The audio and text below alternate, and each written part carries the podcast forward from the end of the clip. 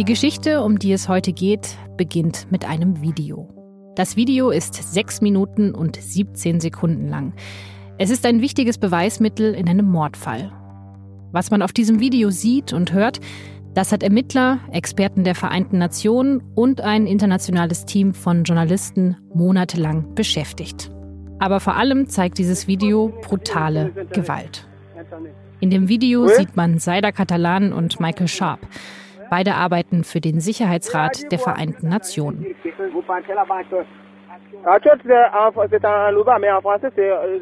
Sie laufen umringt von Männern mit Waffen durch eine karge Landschaft. Sehr trockener Boden, Büsche, es ist irgendwie unwegsam. Hannes Munzinger hat den Fall von Michael und Saida recherchiert. Michael Sharp versucht von den Männern, die ihn umringen, zu erfahren, wo sie eigentlich gerade hingehen.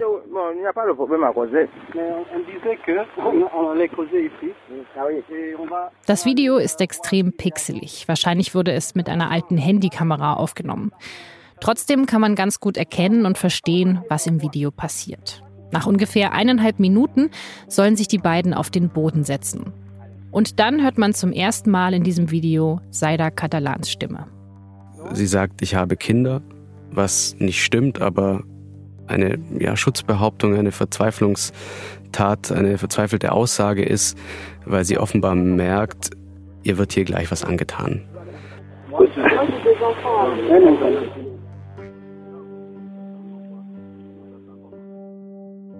Und dann fällt ein Schuss. Der trifft Michael. Er sackt in sich zusammen und Saida springt auf und versucht wegzulaufen, wird aber auch direkt von mehreren Schüssen niedergestreckt. Der Sicherheitsrat der Vereinten Nationen hat eine Expertengruppe in den Kongo geschickt, darunter Saida Catalan und Michael Sharp. Sie sollen herausfinden, ob es dort Massengräber gibt. Aber von ihrer Mission kehren beide nicht wieder zurück. Sie werden im Kongo ermordet. Wer für ihren Tod verantwortlich ist, das hat eine Gruppe Journalisten gemeinsam recherchiert. Wurden sie wirklich von Rebellen getötet? Bei der Recherche stoßen die Journalisten auf geheime Unterlagen, zweifelhafte Beweismittel und eine Organisation, die mehr vertuscht, als dass sie aufklärt. Wieso mussten Saida Catalan und Michael Sharp sterben? Darum geht es heute bei Das Thema. Mein Name ist Laura Terberl und ich freue mich sehr, dass Sie zuhören. Das Thema. Der Podcast der Süddeutschen Zeitung.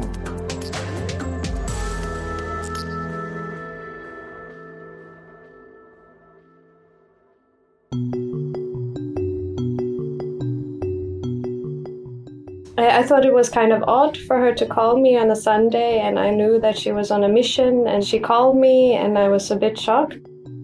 Das ist Elisabeth Moschebü, die Schwester von Saida Catalan. Die beiden telefonieren nicht so oft. Deshalb ist sie überrascht, als Saida sie am 12. März 2017 in Schweden anruft, an einem Sonntagnachmittag. Elisabeth weiß, dass Saida auf einer Mission im Kongo ist. Aber wo genau sie ist, das weiß sie nicht. We knew very little about Saida's work. She told us never to worry. Uh, even though we worried a lot, we always asked, uh, wanted to know. And of course, we never wanted her to go out in regions such as that. But that was Saida. She was a courageous person. She wanted to make a difference. An diesem Sonntag steht Elisabeth mit ihrer Mutter Maria in der Küche. Beide versuchen zu verstehen, was Saida sagt.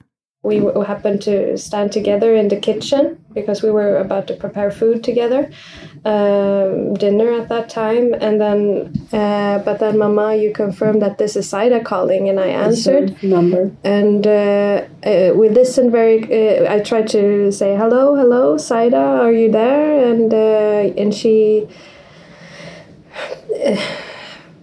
there was no answer from her except from uh, the people talking in the background. So Lots of men. lots of men talking in the background. Elisabeth macht den Lautsprecher ihres Telefons an, damit ihre Mutter mithören kann. Aber statt Saida hören sie Männerstimmen, die im Hintergrund reden. Es könnten 10 oder 20 sein. Maria und Elisabeth können sie nicht verstehen. Sie sprechen eine fremde Sprache. Aber der Tonfall der Männer, der klingt irgendwie unaufgeregt. Und erst denkt Elisabeth, dass Saida sie nur aus Versehen anruft. Maybe she hit a button and she happened to call me. After a while, when we didn't get a response, we just started listening. I could hear some kind of breathing in the background. So uh, after a while, we didn't hear a thing, and eventually it became all silent. Maria und Elisabeth legen auf, aber nur um sofort zurückzurufen. Einmal, zweimal, siebenmal, ohne Reaktion. Seida nimmt nicht ab. Seida hat für diesen Fall vorgesorgt. Sie hat ihrer Familie Namen, Telefonnummern und E-Mail-Adressen von Kollegen und den Vereinten Nationen gegeben. Maria sucht Seidas Kollegen auf Facebook und schickt ihnen Nachrichten. Außerdem schreibt sie eine Mail an das Hauptquartier der Vereinten Nationen in New York. Nur wenige Stunden später haben sie eine erste Antwort. We waited for for for some while, but then the UN came back to us about nine o'clock in the evening, confirming that uh, they were in fact missing, Saida and Michael. And, and they have activated security protocols. Yeah, activated security protocols. Yeah, that was the email. Then it was official the day afterwards that they were kidnapped. So we were horrified and uh, we didn't sleep at all that night from Sunday to Monday. But then it was con confirmed on Monday that they were kidnapped around noon, something like that. Yeah. Die beiden kontaktieren wenig später die Familie von Seidas Kollegen, der mit ihr unterwegs war. Die Familie von Michael Sharp in den USA. Die Familien haben sich über eine WhatsApp-Gruppe und über Telefon gegenseitig auf dem Laufenden gehalten, was sie wissen. Sie haben sich gegenseitig, soweit es ging, ein bisschen Halt und Trost gegeben. Sie haben sogar zusammen gebetet. Tobias Zick hat die Geschichte gemeinsam mit Hannes Munzinger recherchiert. Eines Nachts stand die schwedische Polizei bei ihr vor der Tür und hat ihr mitgeteilt, dass UN-Soldaten im Kongo eben zwei Leichen gefunden haben. Und die eine davon wurde eben identifiziert als ihre Tochter Saida Catalan anhand der Tätowierung, einen lateinischen Spruch per aspera ad astra, also über raue Pfade zu den Sternen. Das war wohl das Lebensmotto von Saida Catalan. Tobias hat Elisabeth und Maria Morschebü in Schweden getroffen. Er war selber lange Korrespondent in Afrika und schon mehrmals im Kongo unterwegs. Und er kennt auch die Mission, wegen der Seida und Michael in den Kongo gereist sind. Seida Catalan und Michael Sharp waren Mitglieder der sogenannten Group of Experts, eine Art Untersuchungsteam, das direkt dem Sicherheitsrat der Vereinten Nationen zuarbeitet. Aufgrund der Arbeit dieser Expertengruppen wird zum Beispiel entschieden, ob der Sicherheitsrat Sanktionen gegen Regierungsmitglieder, Armeemitglieder verhängt. Das heißt, die beiden hatten in dem Fall den konkreten Auftrag, in der Region Kasai zu ermitteln, inwieweit dort sowohl Rebellen als auch die staatliche Armee Verbrechen gegen die Menschlichkeit verüben. Es gab da bereits konkrete Berichte über bis zu 40 Massengräber. Also die beiden haben durchaus auch mit einem sehr kritischen Fokus auf die staatliche Armee dort recherchiert. Wie kann man denn sowas überhaupt recherchieren? Wie kann man sich das vorstellen? Diese Experten wollen halt und müssen auch für eine seriöse Arbeit mit möglichst vielen Akteuren solcher Krisen reden, also mit Zivilisten, mit Opfern, mit Hinterbliebenen. Deswegen bewegen sie sich auch anders als die anderen UN-Leute, als die Blauhelme. Also sie fahren jetzt, wenn es geht, nichts mit gepanzerten Fahrzeugen irgendwo hin. Es gibt zwar strenge Sicherheitsregeln, aber die sind gleichzeitig auch hinderlich, weil wenn sie mit einer bewaffneten Patrouille in einem kleinen Dorf auftauchen, wo vielleicht gerade Frauen von Milizen vergewaltigt worden sind, dann ist es schwer, da eine vertrauensvolle Gesprächsbasis herzustellen. Also die beiden haben sich in dem Fall dann entschieden, mit Motorrädern in eine Kleinstadt zu fahren aber Sie waren nicht komplett alleine unterwegs, oder wie ist das? Nein, Sie hatten natürlich die einheimischen Fahrer plus noch einheimische Begleiter, die Ihnen beim Kontaktieren von Gesprächspartnern und beim Übersetzen von Gesprächen helfen sollten. Also die beiden waren mit den Begleitern im Kongo unterwegs auf Motorrädern, relativ unbewaffnet und haben versucht, mit möglichst vielen Zivilisten zu sprechen, um rauszufinden, was wirklich passiert. Haben die das schon häufiger gemacht, die beiden? Die beiden haben sowas häufiger gemacht. Saida Catalan war auch schon vorher mal im Kongo für die Europäische Union. Sie war in, in Afghanistan für die UN. Also sie hatte durchaus Erfahrung, hatte diverse Sicherheitstrainings durchlaufen. Also man kann schon sagen, dass die beiden erfahren waren. Du warst ja selber auch schon mehrmals im Kongo, nicht für diese Geschichte, aber für frühere Recherchen. Wie kann man sich denn die Situation in dem Land vorstellen? Also die Lage im Kongo ist gerade jetzt sehr angespannt. Es gibt immer wieder Proteste gegen die Regierung. Der Präsident Joseph Kabila hält sich ähm, verfassungswidrig an der Macht. Er hätte eigentlich 2016 schon abtreten müssen und gibt ständig neue Gründe dafür, warum Wahlen gerade nicht möglich sein sollen. Und ja, das Ganze führt eben dazu, dass es sehr großen Unmut gibt in der Zivilbevölkerung, immer wieder Proteste, die dann sehr brutal niedergeschlagen werden mitunter. Und es ist nicht leicht, sich im Land zu bewegen. Es ist nicht leicht, überhaupt an ein Visum zu kommen. Also es ist sehr zäh bis heikel, im Kongo zu recherchieren. Frieden gibt es im Kongo schon seit mehr als 20 Jahren nicht mehr. Immer wieder gibt es Konflikte in dem Land. Unterschiedliche Rebellengruppen kämpfen gegen den Staat und auch gegeneinander. Es geht dabei um Land, um Wasser und um Rohstoffe. Denn der Kongo ist enorm reich an Bodenschätzen. Es werden große Mengen Kupfer oder Kobalt abgebaut. Aber davon profitieren vor allem Konzerne aus dem Ausland, verschiedene Rebellengruppen und die korrupte Elite rund um den Präsidenten Joseph Kabila. Kabila hat die Macht 2001 von seinem Vater übernommen. Und weil der Staat im Kongo so schwach ist und sich quasi schon seit Jahrzehnten in einer politischen Krise befindet, misstrauen die meisten Kongolesen dem Staat und auch seinen Sicherheitskräften. Mittlerweile geht im Kongo fast nichts mehr ohne fremde Hilfe. Jeder sechste Kongolese ist von humanitärer Hilfe abhängig. Auch die Vereinten Nationen sind im Kongo aktiv. Die dortige UN-Mission ist die größte, längste und teuerste der Welt. Rund 17.000 UN-Blauhelme sind im Kongo stationiert. Sie versuchen, die Kongolesen vor der Gewalt der Rebellen und der kongolesischen Armee zu schützen.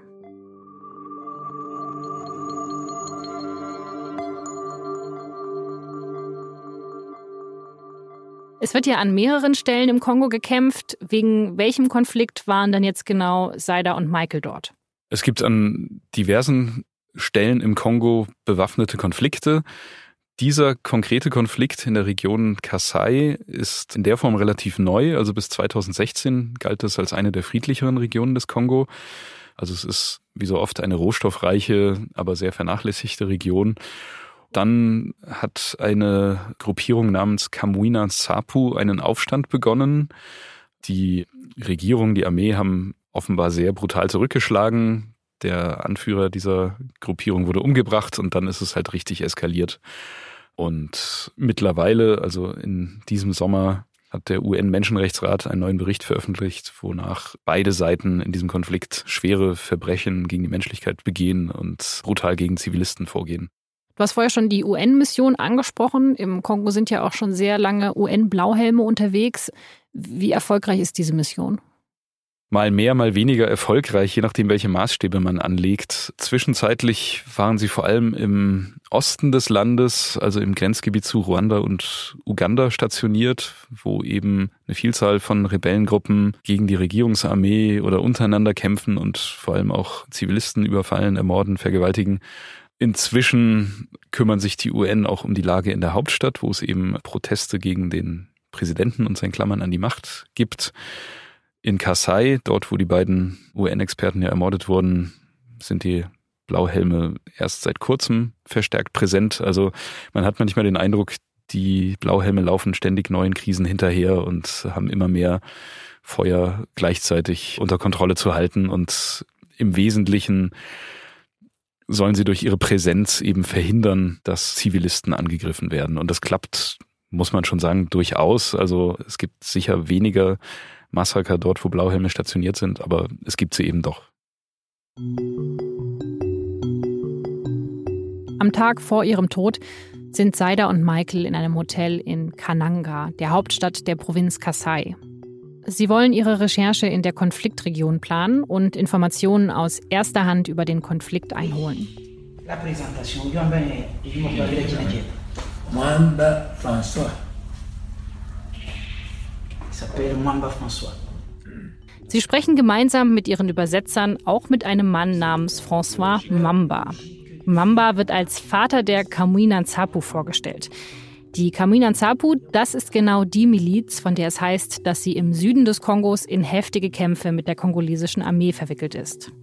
Die immer wieder Polizeistationen und Regierungsbüros überfällt, die Kinder zum Kämpfen zwingt. Was genau in diesem Konflikt passiert, das sollen Michael und Saida herausfinden. Sie sprechen gut eine Stunde lang miteinander. Sie fragen ihn, was für Kämpfe stattgefunden haben, ob es zu Massakern kam und wer seiner Meinung nach dafür verantwortlich ist. Und im Anschluss versuchen sie herauszufinden, ob ihre geplante Reise nach Bunkonde sicher ist. Denn Bunkonde gilt als Hochburg der Rebellen. Saida hat das Gespräch heimlich mit ihrem Telefon mitgeschnitten. Und dieses Gespräch zeigt, dass die beiden UN-Experten wohl in eine Falle gelockt wurden.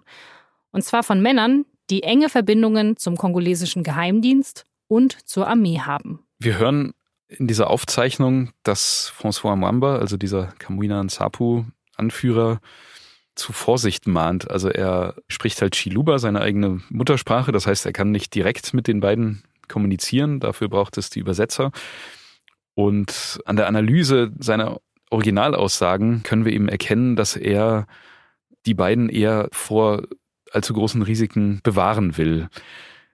Die Übersetzer geben aber seine Aussagen teilweise verfälscht, verkürzt oder sogar verdreht wieder.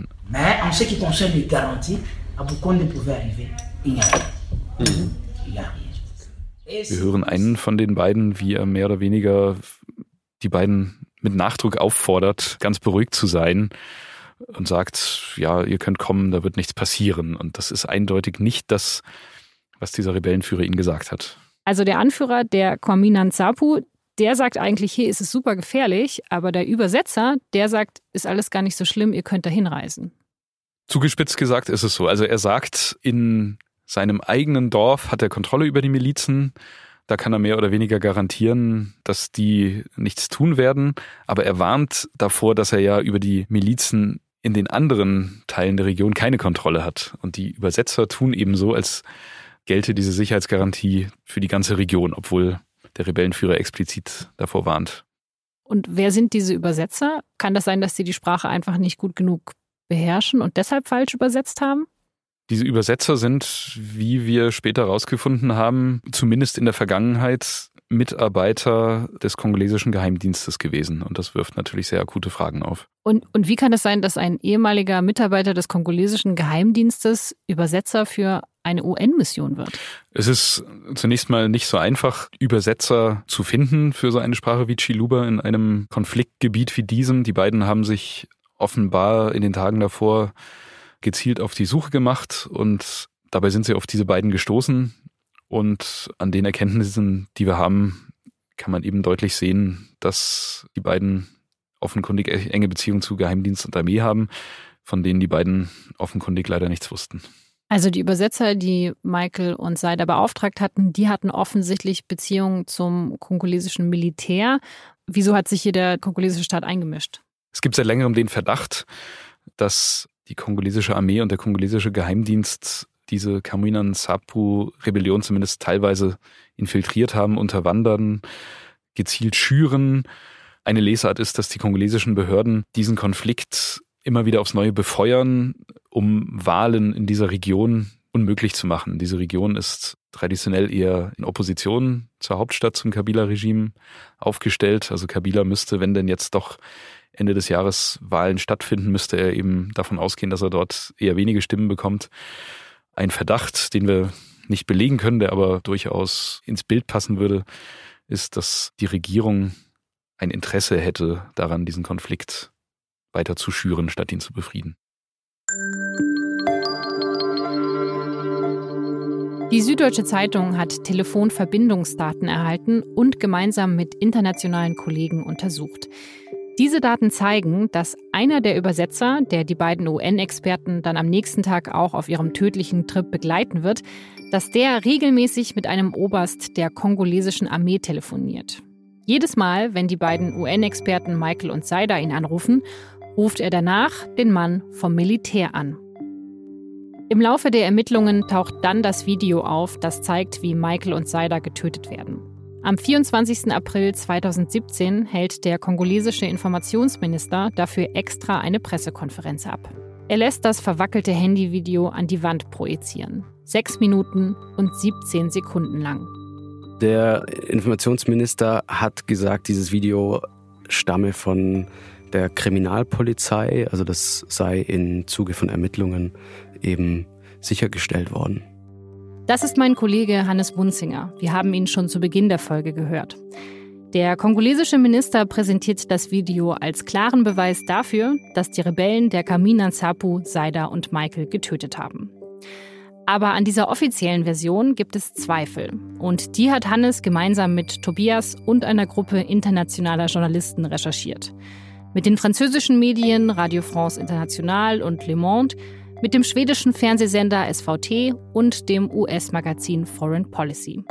Ihnen wurden interne Dokumente der Vereinten Nationen zugespielt, die sie gemeinsam ausgewertet haben. Und außerdem haben sie das Video, das den Mord an Saida und Michael zeigt, genau analysiert. Also dieses Video passt der kongolesischen Regierung sehr gut in ihre Strategie. Man will deutlich machen, die Kamuina und Sapu sind eine Miliz, die wir mit allen Mitteln bekämpfen müssen, die total ruchlos sind, die einfach zwei UN-Experten umgebracht haben und wie man dann eben in voller Länge in diesem Video sieht, auch noch Saida enthauptet haben.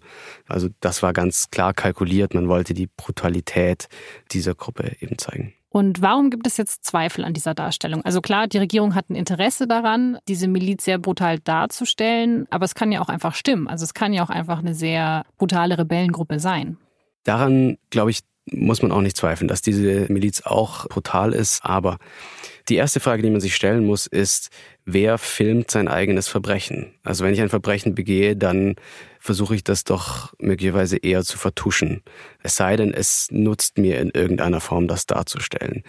Aber hier haben wir den Fall, dass die Regierung ganz offenbar dieses Video in dieser Pressekonferenz nutzt, um ihr Vorgehen gegen diese Miliz zu rechtfertigen. Also die Miliz hat natürlich überhaupt keinen Vorteil davon, dass dieses Video veröffentlicht wird und deswegen ist es auch unwahrscheinlich, dass sie es gefilmt hat.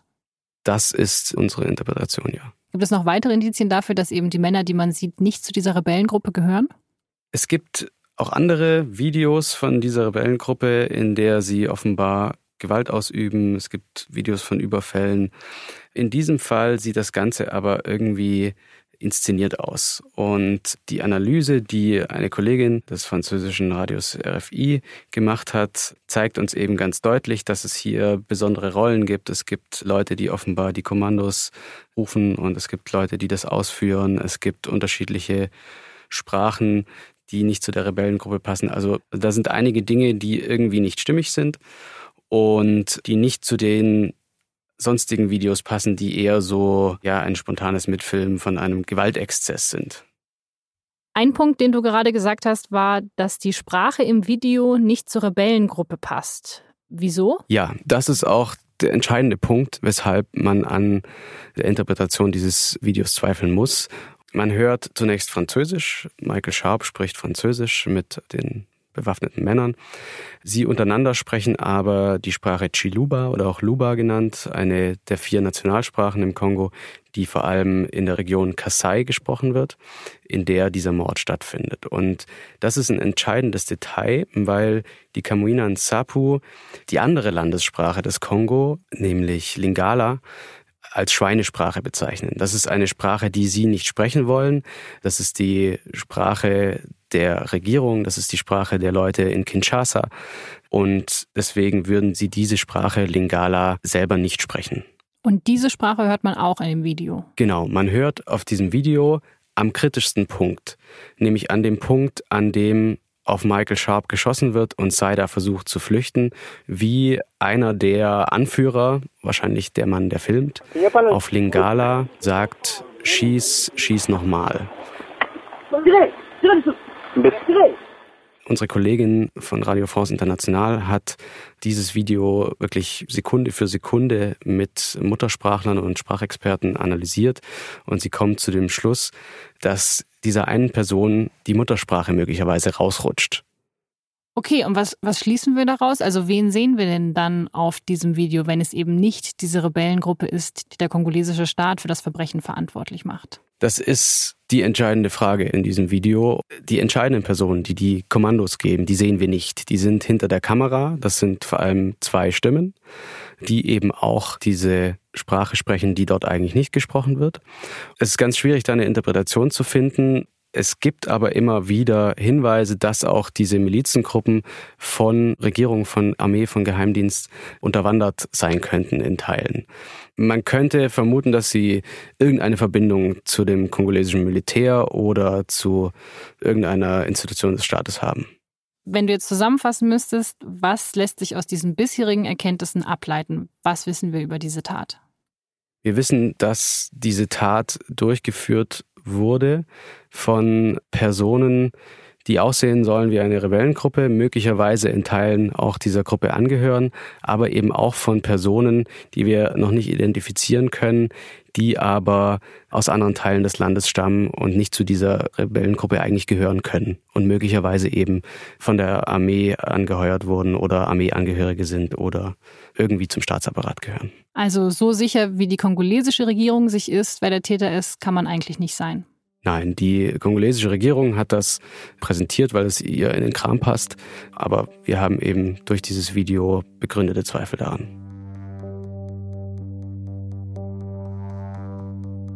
Wer ist für den Tod der beiden UN-Experten verantwortlich?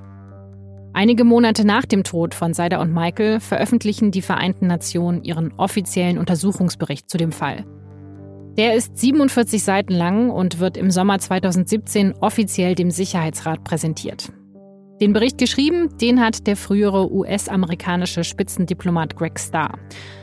Dem Bericht zufolge hält es die UN für wahrscheinlich, dass Saida und Michael von Rebellen aus der Provinz Kasai getötet wurden, also von den Kamina Nsapu. Die UN folgt damit quasi der Version des kongolesischen Staates. Die Hinweise, dass der Staat selber etwas mit dem Mord an den beiden zu tun haben könnte, die werden mit einem Satz erwähnt. Es gäbe dafür keinerlei Belege.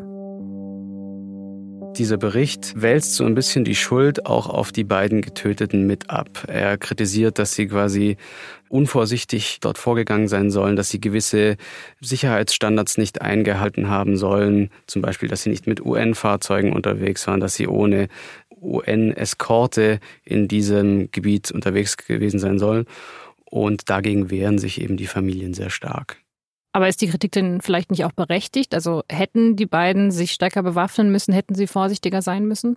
Also wir haben mit mehreren Leuten gesprochen, die Erfahrung in solchen Untersuchungen und in solchen Ländern haben und die sagen, wenn man die Leute wirklich dazu bringen will, zu reden und zu erzählen, wie es in dieser Region gerade aussieht, dann muss man Vertrauen bilden und das geht schlecht, wenn man mit Soldaten anrückt oder mit großen gepanzerten Wagen, sondern dann muss man sich auf gewisse Dinge einlassen und das ist in dem Fall so gewesen, dass sie eben mit so einer Motorradeskorte in eine unsichere Region gefahren sind, von der sie aber natürlich dachten, sie hätten die Zusage der lokalen Stammesführer, dass es eben sicher sei. Mal unabhängig davon, was Seida und Michael gemacht haben, dem Bericht zufolge sind ja auf jeden Fall die Rebellen für den Tod der beiden verantwortlich. Ihr kommt zu einem anderen Urteil. Was wisst ihr denn über die Hintergründe, wie dieser Untersuchungsbericht zustande gekommen ist? Unser Kollege Frederik Obermeier hat Anfang dieses Jahres Kontakt zu einer Person bekommen, die Material aus dem Innersten der Vereinten Nationen besaß und dies uns zur Verfügung gestellt hat. Und wir wissen, dass dieses Material auch Greg Starr und diesem Board of Inquiry vorgelegen hat. Deswegen können wir genau nachvollziehen, welche Erkenntnisse in diesen Bericht hätten mit einbezogen werden können und können genau sagen, was sozusagen hier unterschlagen wurde. Er hat also seine Argumentation ist, das Ganze sei ja nur eine schriftliche Zusammenfassung, das sei eine administrative Untersuchung, es sei keine Kriminaluntersuchung und dennoch hat er sich entschieden, eben bestimmte Teile dieses Materials außen vor zu lassen. Okay, also bei dem zentralen Punkt, nämlich welche Verantwortung trägt auch der kongolesische Staat an diesem Verbrechen, da kommt ihr, da kommt ihr als Journalisten, die das recherchiert haben, zu einem anderen Schluss als die UN. Ist das richtig? Das ist richtig. Die UN sagen, sie schließen in diesem Bericht eine Beteiligung der Regierung nicht aus, sie belasten sie aber auch nicht. Und das ist natürlich eine sehr spitzfindige Formulierung. Und wir kommen zu dem Schluss, dass dem Menschen, der diesen Bericht geschrieben hat, Greg Starr, ausreichend Information vorlag, dass staatliche Organisationen, Geheimdienst, Armee irgendwie in diesen Verbrechen mit drin hingen. Aber man wollte es lieber aus dem offiziellen Bericht rauslassen.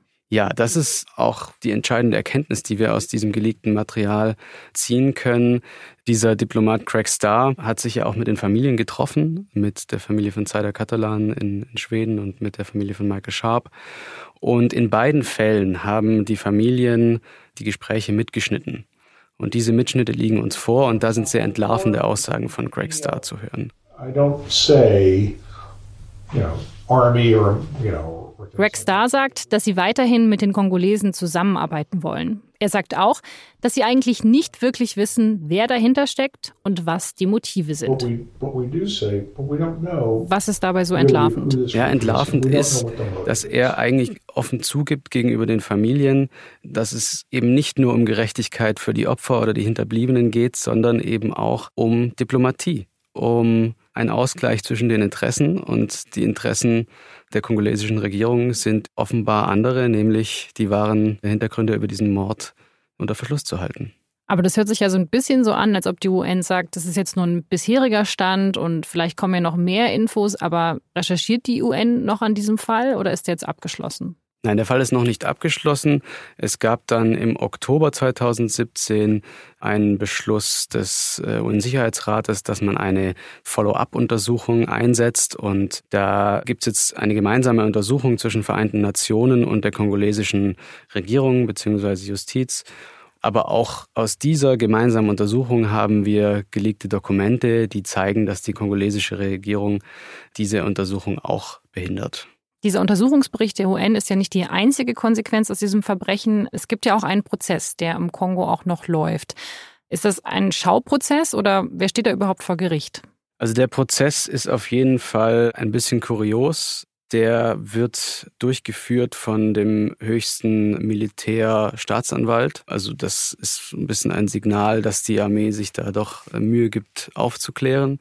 Aber es gab schon unzählige Ungereimtheiten. Es ist zum Beispiel ein Verdächtiger im Gefängnis gestorben. Es sind äh, mehrere Personen, die in Ermittlungsberichten auftauchen, nicht befragt worden.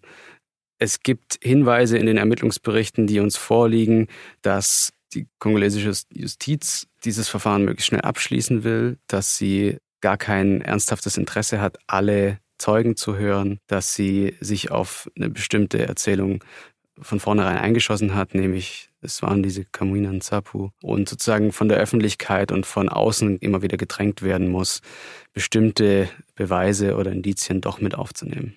Wer sind denn die Angeklagten in diesem Prozess?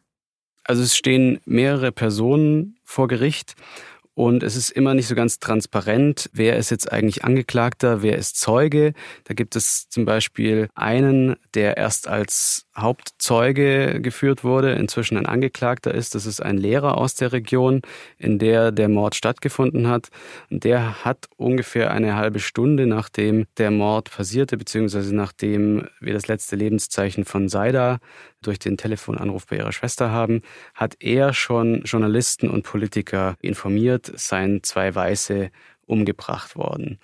Und bei dem wissen wir inzwischen, dass er selbst einmal Milizenführer war, dann aber auch als Informant für die staatliche Armee gearbeitet hat. Also das sind Figuren, die haben teilweise Doppelrollen, die sehr schwer erstmal zu untersuchen sind, die aber eben andeuten, dass es auch Vermischungen zwischen dieser Miliz, den Kamuinan Sapu und den staatlichen Geheimdiensten und der Armee gibt. Also trägt deiner Meinung nach dieser Prozess nochmal zur Aufklärung von diesem Fall bei oder verwirrt er eigentlich nur noch mehr, was da eigentlich passiert ist? Ich glaube, es ist sinnvoll, dass es diesen Prozess gibt, weil Personen zu Aussagen gezwungen werden, die wir wieder in Kontext stellen können mit anderen Informationen. Aber wir haben sagen, wenig Vertrauen in das, was da passiert und dass da am Ende die Richtigen auch zur Rechenschaft gezogen werden. Du hast gemeinsam mit Kollegen jetzt sehr lange an diesem Thema recherchiert. Wenn du jetzt mal zurückblickst, was ist so das an dem Fall, also das Detail, was du immer noch am unglaublichsten findest an diesem Fall?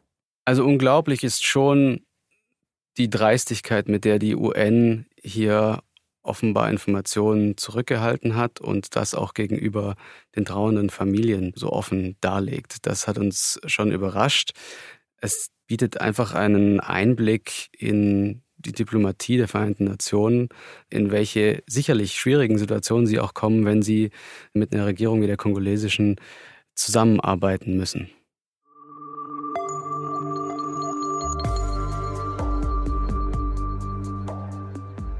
Das war das Thema für diese Woche. Die ganze Recherche von Hannes Munzinger und Tobias Zick, die können Sie an diesem Mittwoch, den 27. November, in der SZ lesen. Auf sz.de-zeitung oder auf projekte.süddeutsche.de. Da finden Sie nämlich alle unsere größeren SZ-Recherchen. Dieser Podcast wird produziert von Vincent Vitus Leitgeb und von mir, Laura Terbell. Und mich würde sehr interessieren, wie Ihnen diese Folge von Das Thema gefallen hat schreiben Sie mir doch eine Mail an podcast.sz.de. Ich sage ganz herzlichen Dank fürs Zuhören. Bis nächste Woche.